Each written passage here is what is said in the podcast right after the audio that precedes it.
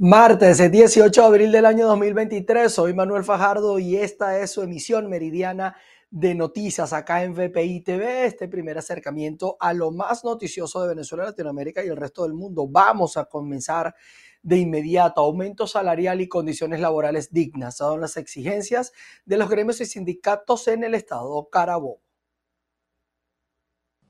Gracias por el contacto que lo establecemos a esta hora desde el estado Carabobo, región central de Venezuela. Nos encontramos en el municipio Naguanagua, punto de encuentro de los gremios y sindicatos que hacen vida en la región, que exigen una vez más mejores condiciones de trabajo. Vamos a escuchar parte de las declaraciones del vocero de esta actividad. Su nombre. Mi nombre es José Luis Parada, representante de los trabajadores universitarios, empleados, obreros y profesores. Bueno, una vez más estamos aquí en esta plaza, en esta toma simbólica, con el único deseo de demostrarle al país y al mundo de que estamos los gremios unidos para en defensa de un salario digno que nos llene de satisfacción nuestro bolsillo, porque en un país sumergido en el hambre, en la miseria, en la desidia, en la corrupción, no puede ser posible que todavía hoy el presidente Nicolás Maduro no dé una información justa sobre un salario digno que nos merecemos los trabajadores de Venezuela. Actualmente, ¿cuáles son las condiciones que tienen? ¿Cuánto devengan ustedes eh, por concepto salarial para que les alcance? ¿Y cuáles son las exigencias puntuales que ustedes tienen desde Carabobo? Bueno, fíjate, parece mentira. Yo estoy pasando por una situación ahorita casualmente, pues luego de aquí a esta plaza voy al oncológico porque mi hija va a ser operada y yo lo que gano son dos dólares semanales. Dos dólares semanales, presidente Maduro, gano yo para atender un caso de, de, unos nódulos en un seno de mi hija y de verdad que ni pasaje tengo. De manera que le exigimos al gobierno nacional que de alguna vez por todas, de una vez por todas, justifique y dignifique a los trabajadores venezolanos, que estamos pasando hambre, no podemos ir al mercado con dos dólares a, comprar algunas comidas, de broma compramos una harina pan con un cuarto de kilo de queso. O sea, ¿quién se sustenta en este país con ese sueldo? Por eso le hacemos un llamado al presidente Maduro que defina esa política socioeconómica justa, que sea necesaria y que satisfaga nuestras necesidades. Declaraciones del vocero de esta actividad del día de hoy exigen salarios justos, mejores condiciones laborales y respeto por las contrataciones colectivas. Nosotros estaremos atentos de estas y otras informaciones. Quien reporta Ruth Laverde. El Hospital Clínico Universitario en Caracas eh, no cuenta con los insumos necesarios para poder atender a la población. Los trabajadores de este centro asistencial protestaron el día de hoy por mejores condiciones el gobierno no, vendía, venía vendiendo, y muchos ya se lo estaban creyendo, de que por las sanciones no podía haber aumento de salario, que por las sanciones no podíamos tener, en este caso, un salario que nos alcance para cubrir las necesidades básicas enmarcado en el artículo 91 de la Constitución. Hoy en día, entre ellos mismos, se cayó la careta. Cuando hablamos de 20 mil millones de dólares, cuando hablamos de 25 mil y quién sabe cuánto, está claro de que no son las sanciones las que nos tienen en esta situación a los trabajadores públicos y más que todo a los jubilados y los pensionados que tienen que vivir con una pensión mísera de 130 bolívares. El día de hoy nosotros estamos convocados aquí para reclamar porque resulta que a los que nos han llevado a nosotros los trabajadores es también a reclamar por una bolsa, porque el gobierno no se ocupa de aumentarnos los salarios. Los jubilados están aquí reclamando hoy también su bolsa de alimentos. Se le entregan un grupito y otro no. ¿Y por qué están reclamando eso? Pues porque si ellos cobraron un salario de verdad que le alcanzara para cubrir la canasta básica, no tuvieran necesidad de esto. Mientras que los pacientes con enfermedades crónicas como la hemofilia siguen requiriendo atención aun cuando celebran que finalmente el Ministerio de Salud programó la compra de los factores de coagulación. Saludos. Efectivamente, la Asociación de Hemofilia del Estado de Nueva Esparta asegura que tras ocho años de retraso se ha superado la escasez de los tratamientos. Sin embargo, las carencias del sistema hospitalario siguen siendo un factor negativo en la calidad de atención a los pacientes. Escuchemos la declaración de la coordinadora de la Asociación de Hemofilia. Necesitamos en primera instancia los reactivos, que son los que nos permiten a nosotros diagnosticar a las personas que tienen trastornos de la coagulación en Venezuela. Como sabrán, hemos venido dando la información de que somos 5.223 personas a nivel nacional y en el estado Nueva Esparta específicamente tenemos 210 personas registradas con trastornos de la coagulación y hemofilia, por supuesto.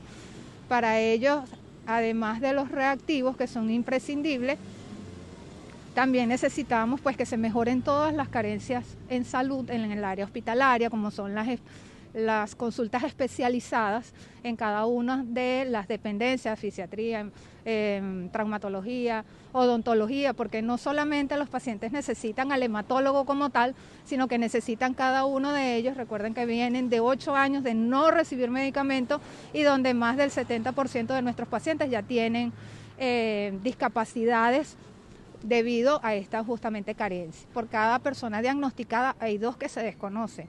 Y eso es un reto que nosotros también tenemos, un desafío que tiene la asociación, pues de cada año ir en aumento. Pues obvio la población ha aumentado a pesar de la emigración que ha habido de personas venezolanas. La Asociación de Hemofilia lamenta que en el año 2011 se perdió la oportunidad de regionalizar los laboratorios para la detección de la enfermedad. Aunque los equipos estuvieron en la región, el proyecto no prosperó y por tanto la situación sigue tratándose a nivel central. Desde la isla de Margarita, Ana Carolina Arias. Los eh, familiares de pacientes renales en el estado Lara aseguran sentirse desatendidos porque la falta de servicios básicos impiden que se realicen sus tratamientos.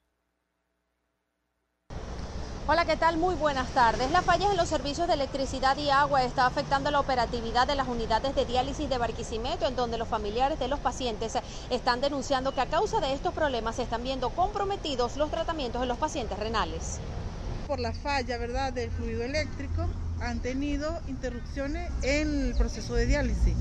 La semana pasada, el segundo turno de la unidad de diálisis de Barquisimeto quedó este, a mitad de diálisis, tuvieron que hacerles el retorno y parar la diálisis porque quedaron sin fluido eléctrico. En la unidad de diálisis Barquisimeto actualmente no tienen, no contamos con una planta eléctrica que pueda sustituir esa falla, ¿verdad?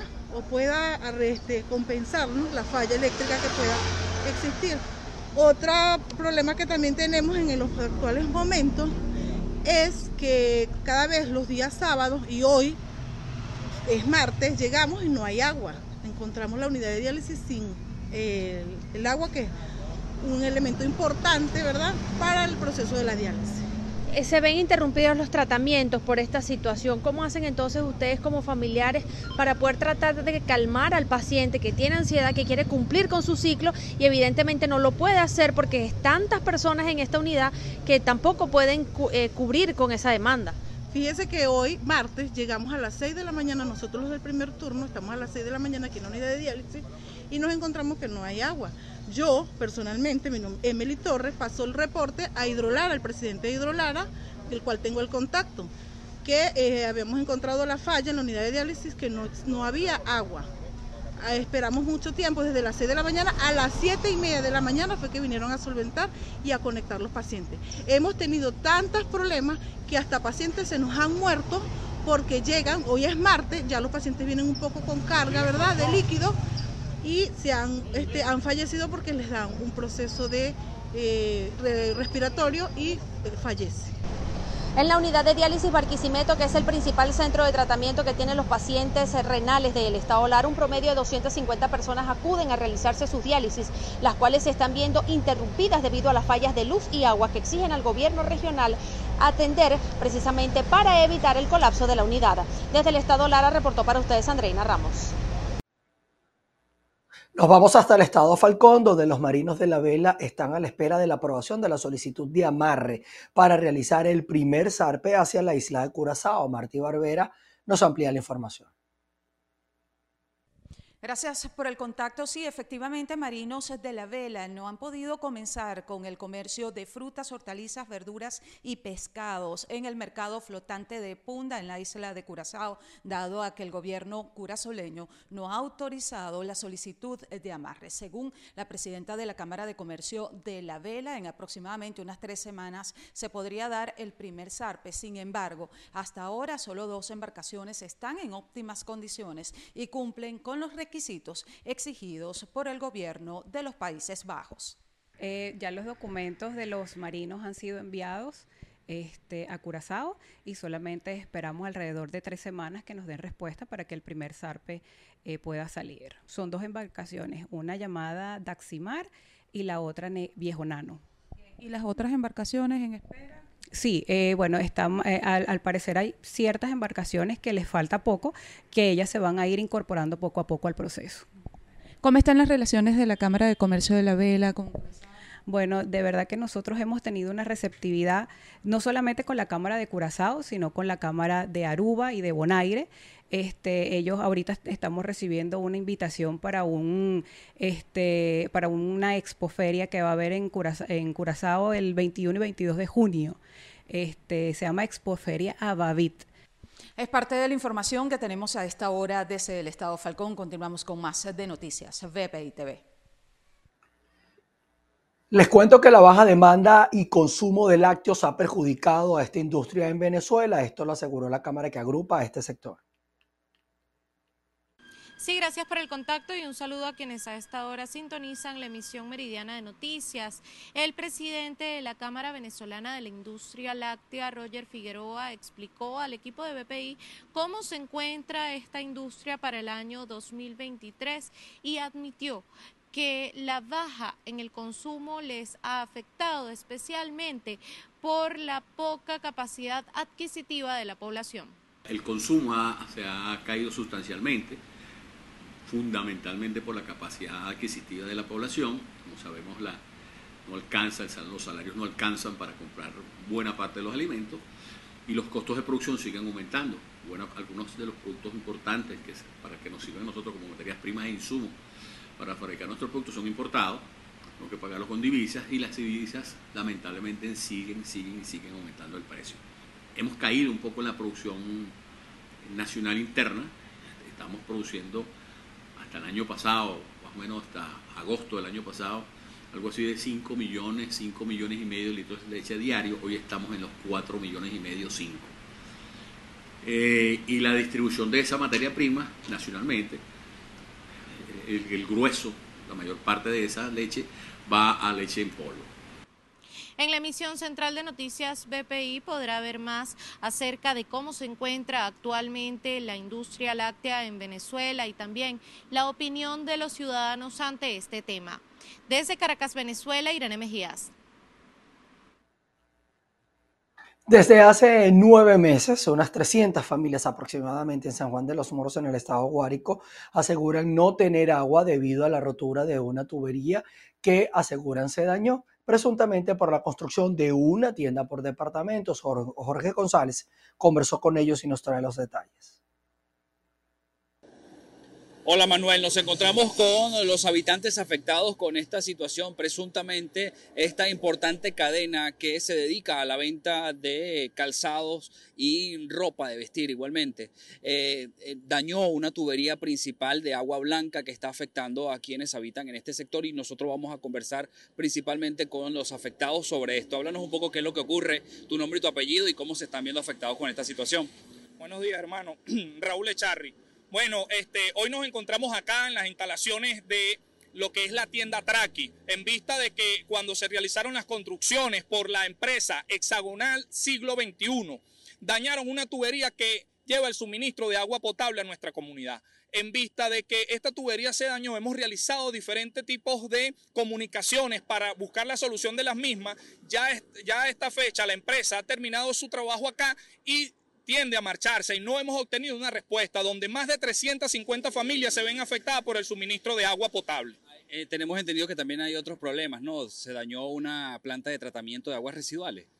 Bueno, sí, este, también cuando se realizaron este, los movimientos de tierra en terrenos de la comunidad Costa Carle, donde gozamos nosotros de una planta de tratamiento, este, allí se estuvieron moviendo eh, lo que es la tierra con algunas maquinarias, con retroexcavadoras, entre otras, y dañaron las tuberías que permite el drenaje de nuestra comunidad. Si pudieran ustedes realizar algunas tomas allí, ven cómo algunas alcantarillas ya se están viendo rebosadas. Las casas principales, cada vez que nos logra llegar el agua, cada 20 días, tienden a regresarse las heces por las posetas, los inodoros, donde hay niños, ancianos, adultos mayores.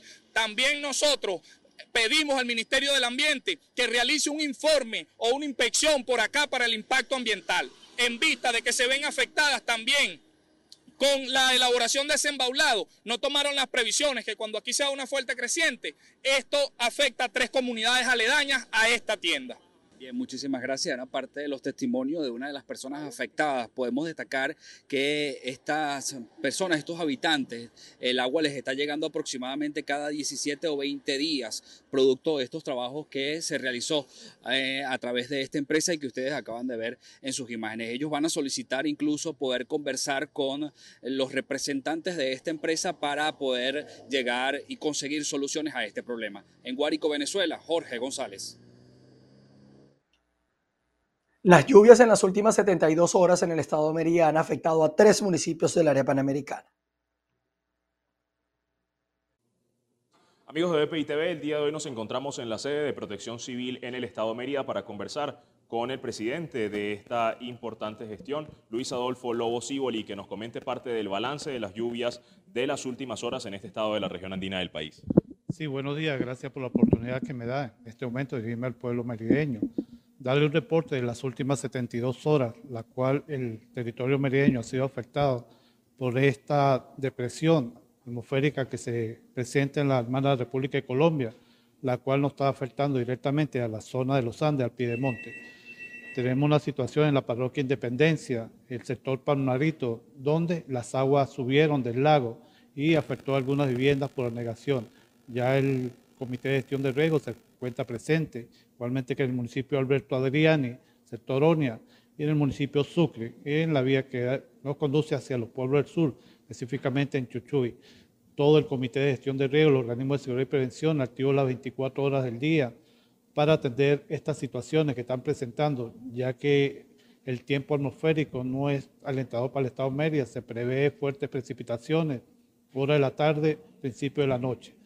Sin embargo, Protección Civil llama a la colectividad a mantener la calma y acatar las medidas de seguridad y prevención de los organismos de seguridad y, sobre todo, importante, llamar, si se presenta cualquier situación, llamar al número, el BEN 911, 911 para indicar cualquier eventualidad que se presente. Muchísimas gracias por las declaraciones, amigos de PITV. Es parte del balance con respecto a la situación de las lluvias en el estado de Mérida. Reportando desde la ciudad andina, soy José Gregorio Rojas. BPI TV.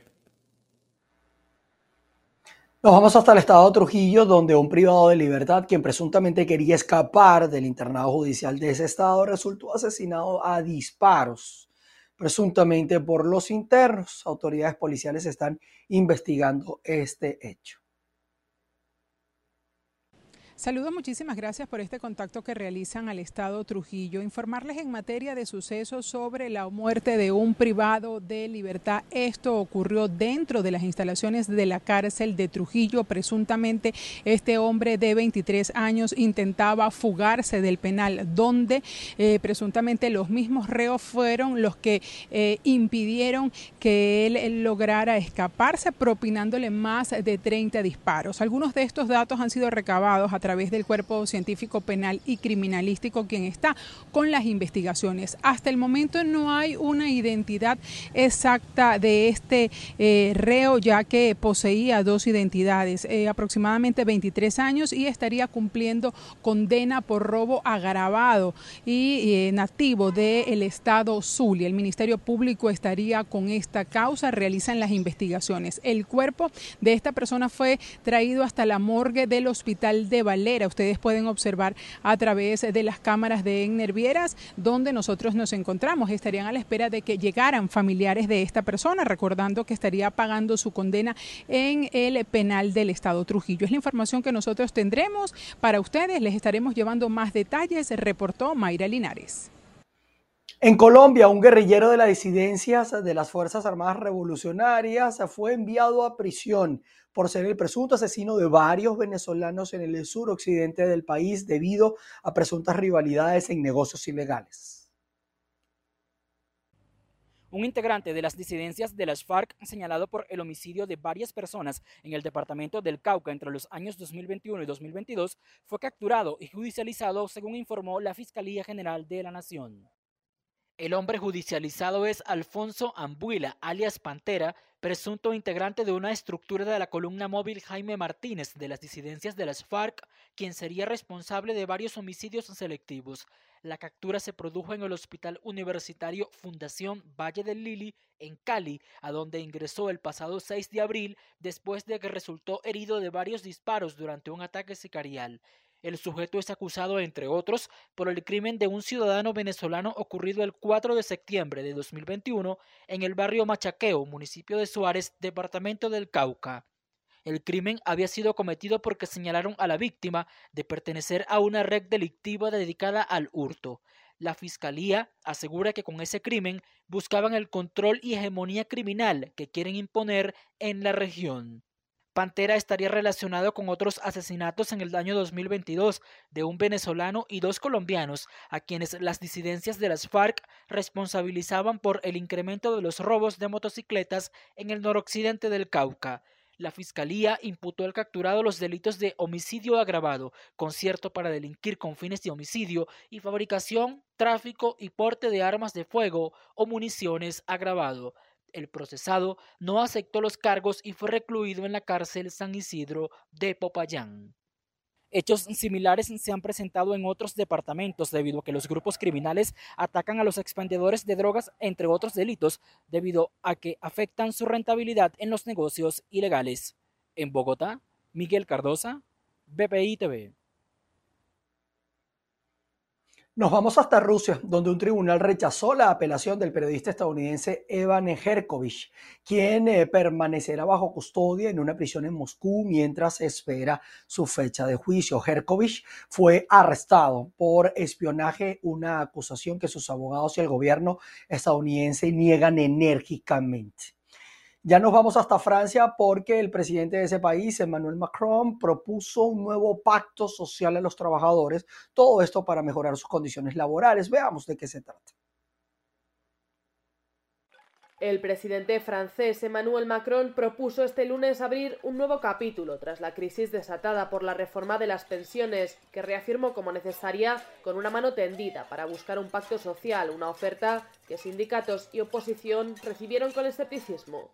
En su primer mensaje televisado a la nación desde el comienzo de la crisis política y social el enero pasado, Macron insistió en que los cambios aprobados por su gobierno eran la única respuesta posible ante el aumento progresivo del número de jubilados y de la esperanza de vida. Macron admitió igualmente que hay enfado en un contexto de empleos que no permiten hacer frente al creciente coste de vida. Por ello, propuso el nuevo pacto social junto con empresarios y sindicatos para discutir, entre otras cosas, los salarios la mejora de las condiciones de trabajo y la distribución de la riqueza, señalando que la puerta siempre estará abierta. Sin embargo, en los últimos tres meses el Elisio rehusó recibir a los sindicatos. Estos rechazaban de manera frontal el retraso de la edad mínima de jubilación. Miles de franceses se negaron a seguir la intervención presidencial y salieron a las calles cacerola en mano para hacer ruido. Por todo el país se habían convocado caceroladas en simultáneo al discurso para refrendar la oposición social a la reforma de las pensiones y a la actitud del gobierno. Estas concentraciones devinieron en manifestaciones improvisadas en algunos lugares como en París, donde se vivieron incidentes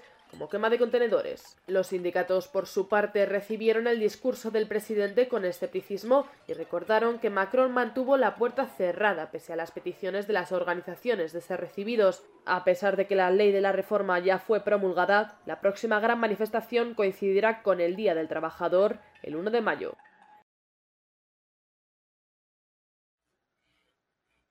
Veremos cómo avanza este proceso social en Francia. Mientras tanto, nosotros llegamos al final de nuestra emisión meridiana de noticias. Vamos a estar, por supuesto, atentos a todo lo que ocurre. Avances informativos vamos a tener para ustedes. También mucho entretenimiento a lo largo de nuestra programación y a las seis de la tarde volveremos a estar junto a ustedes en nuestra emisión central. Allí los voy a esperar como todos los días. Se les quiere. Chao, chao.